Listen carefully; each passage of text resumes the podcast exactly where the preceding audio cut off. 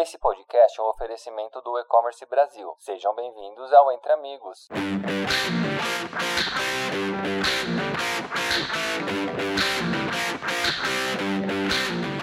Oi pessoal, tudo bem? Esse é mais um episódio do Entre Amigos, podcast aqui do portal E-Commerce Brasil. Meu nome é Vinícius Ribeiro, eu sou gerente de marketing aqui do Mais de 5, uma startup focada na automatização dos processos logísticos no e-commerce e integração com o marketplace. Primeiramente, eu queria agradecer a oportunidade ao E-Commerce Brasil, né, por dar, dar esse espaço aqui é, para a gente trocar essa ideia e queria chamar meus amigos de mesa para a gente debater sobre as oportunidades e desafios que levam ao vendedor a automatizar e integrar seu negócio online.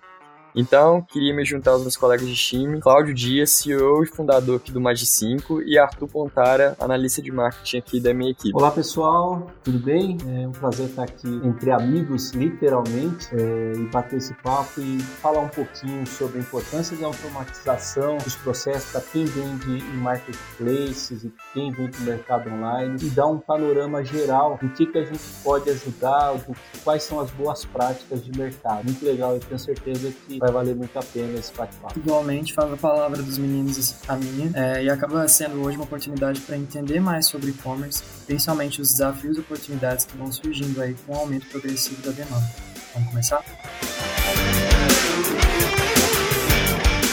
É, eu me arrisco a dizer, pessoal, que os dois últimos anos foram os anos dourados né, do e-commerce, né, com aumento exponencial e previsões de crescimento ainda maiores né, para os próximos anos que vêm a seguir. Eu queria trazer até alguns dados aqui para nossa conversa antes da gente começar, né, que a gente conseguiu. É, na Europa existe um centro de pesquisa do mercado britânico, né, a Juniper Research, é, que diz que o faturamento né, em 2022 é, deve superar 40 bilhões de dólares dentro dos marketplaces.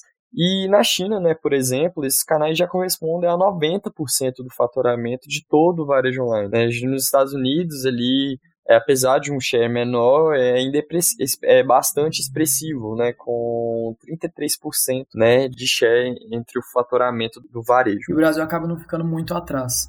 A própria Shopee, que é um dos marketplaces mais promissores e um dos gigantes do Sudeste Asiático que a gente tem no mundo aí, é, já enxerga no Brasil um grande potencial para superar a própria Indonésia, que é o país onde surgiu o marketplace. É, e o Brasil tem o potencial, visto pela empresa, de se tornar o canal de tornar a nação número um para a empresa no mundo. E além, claro, de gigantes como Mercado Livre Magazine Luiza, que acaba sendo uma das empresas mais valiosas da América Latina hoje. É, Cláudio, é, nós sabemos que um dos grandes desafios que são enfrentados nesses canais é a logística. É, inclusive, os vendedores que investem nisso acabam sendo os que saem na frente com diversos benefícios oferecidos por esses canais. É, eu queria começar te perguntando quais são os maiores desafios é, que o vendedor brasileiro enfrenta vendendo nos marketplaces e no próprio processo logístico? Não, legal essa pergunta, mas acho que primeiro acho que o maior desafio é para o próprio marketplace, né? Quando você fala a chegada dos marketplaces hoje, o sucesso do marketplace está muito ligado a essa questão da logística de fato. A gente pode pegar o exemplo que você acabou de dar da própria Shopee, que teve que montar toda uma tá, está montando toda uma infraestrutura para logística, né? A AliExpress está montando toda uma, uma, uma estrutura também para logística, o próprio Mercado Livre abrindo centro de distribuições e tudo mais. Mas acho que um dos pontos principais, o grande desafio dos marketplaces e dos vendedores é entregar a melhor experiência para o consumidor. E isso está diretamente ligado ao processo logístico. A gente teve um, um, episódio do nosso podcast Papo de Seller que a gente comentou isso, né? No passado, o vendedor ele era muito mais afetado por problema de logística. Basta lembrar que eh, quatro anos atrás, é, dezembro era o mês oficial das greve, de greve dos Correios, o que afetava diretamente os negócios. Hoje já não existe, porque os próprios marketplaces estão buscando alternativas para não ficar dependendo de uma única empresa. Mas sem dúvida nenhuma, é, olhando de forma macro, o, o, a logística ainda é um problema, porque nós, quem vive no sul e no sudeste tem pouco impacto, mas quando a gente fala norte e nordeste, ainda há um impacto grande, coisa que empresas como Mercado Livre, Shopee já estão buscando alternativas com construindo centros de distribuições é, locais. Exatamente. E no mercado hoje existem diferentes marketplaces que o vendedor pode começar a vender. Né? É, você, você citou alguns, alguns exemplos aí, como Mercado Livre, é, a Amazon, que já abriram centros de distribuições ali é, no Nordeste brasileiro. E quando a gente traz, né, quando a gente fala de alguns públicos mais generalizados, né, com alcance mais expressivo, como Mercado Livre, Americanas, Magalu, é, existem também outros de nicho, com um público menor, porém segmentado, né, como Madeira Madeira Netshoes da, da FIT. É, e a pergunta né, que eu queria te fazer, Cláudio, é por que o seller ele que quer começar a aumentar a sua receita né, e seu crescimento, ele deve vender diferentes canais, né, e investir na automatização dos marketplaces. E por onde que ele começa, né? É pelo de nicho, é pelo mais, mais generalista? O que que você diz? Vamos lá. O, o, Vini, é, a gente sempre fala que o, mercado, o mercado do e-commerce como um todo cresceu muito. Só que as vendas dentro dos marketplaces cresceram muito mais porque não tem barreira de entrada. O que, é, o que eu tenho percebido, que a gente tem conversado e até recomendado, depende. Se você é um especialista em roupas, por exemplo, você pode, pode se concentrar em Dafit, Netshoes, que, que, que vendem moda. Mas isso também não impede que você venda hoje no Mercado Livre, B2W, todos os marketplaces são a grande maioria, né, não todos, mas a grande maioria dos, dos marketplaces, eles são generalistas ou estão indo ou estão se tornando generalistas.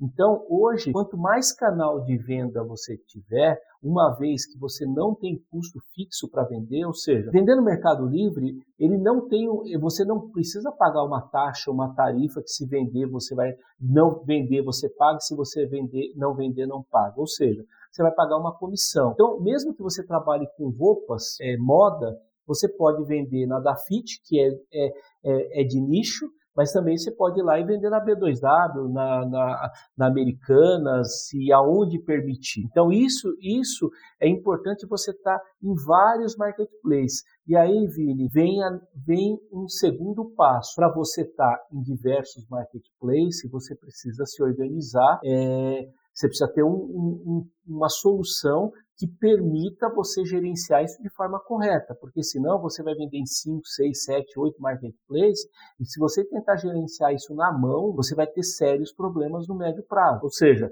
você vai vender, não vai ter para entrega, você vai vender, é, é, vai entregar errado. Então, o que a gente faz hoje no Magis é exatamente isso, a autonomia e automação para o seller. Isso é, uma, é fundamental. Ninguém escala sem uma organização como essa. Inclusive, Cláudio, é até bom ressaltar que quando você vende em diferentes marketplaces, é, caso um anúncio ou uma conta sua fique retida é, ou acaba sendo suspensa, é, você ainda tem um segundo canal de para ficar gerando receita enquanto a sua conta é, passa por essa manutenção. E agora que a gente entrou é, mais a fundo nessa questão de automatização, é importante ressaltar a importância do tempo e organização nesses processos logísticos. É, alguns marketplaces, como Magalu, por exemplo, é, eles acabam oferecendo alguns benefícios muito relevantes para o vendedor, que preza por ter prazos de entrega competitivos e acaba fornecendo uma qualidade de compra melhor para o usuário. O Magazine Luiza, por exemplo, ele quita hoje até 75%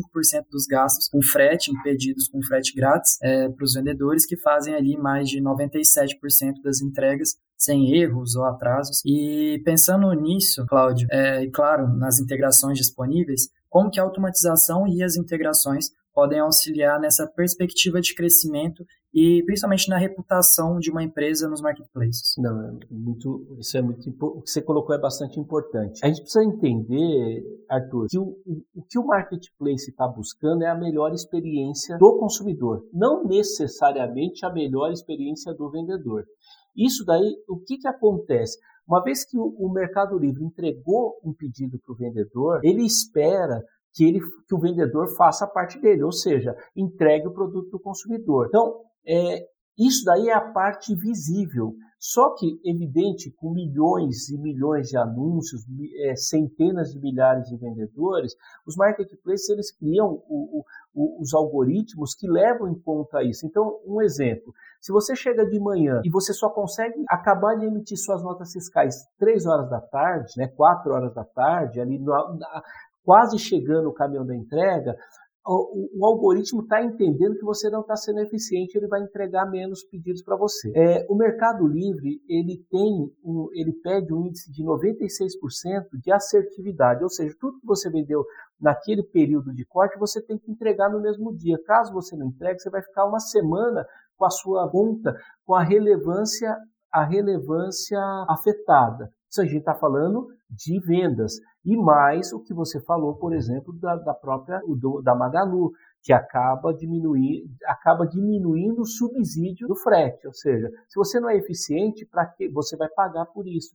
Então, ter uma boa ferramenta ter automação no processo de vendas, mais do que importante, é uma questão de sobrevivência para qualquer, qualquer seller hoje. Exatamente, Cláudio. Concordo bastante com o que você falou e quando a gente fala sobre automação desse processo de envios, consequentemente o, o cliente lá, ali na ponta, na outra ponta, ele vai é, a tendência é que ele receba o produto de forma mais rápida, né? Então a satisfação dele aumenta, né? Os reviews da, sobre lá no seu anúncio melhoram e aí seu posicionamento e reputação vai melhorando é, consequentemente. E quando a gente fala sobre perspectiva de crescimento, o vendedor ele precisa ser bastante estratégico, né?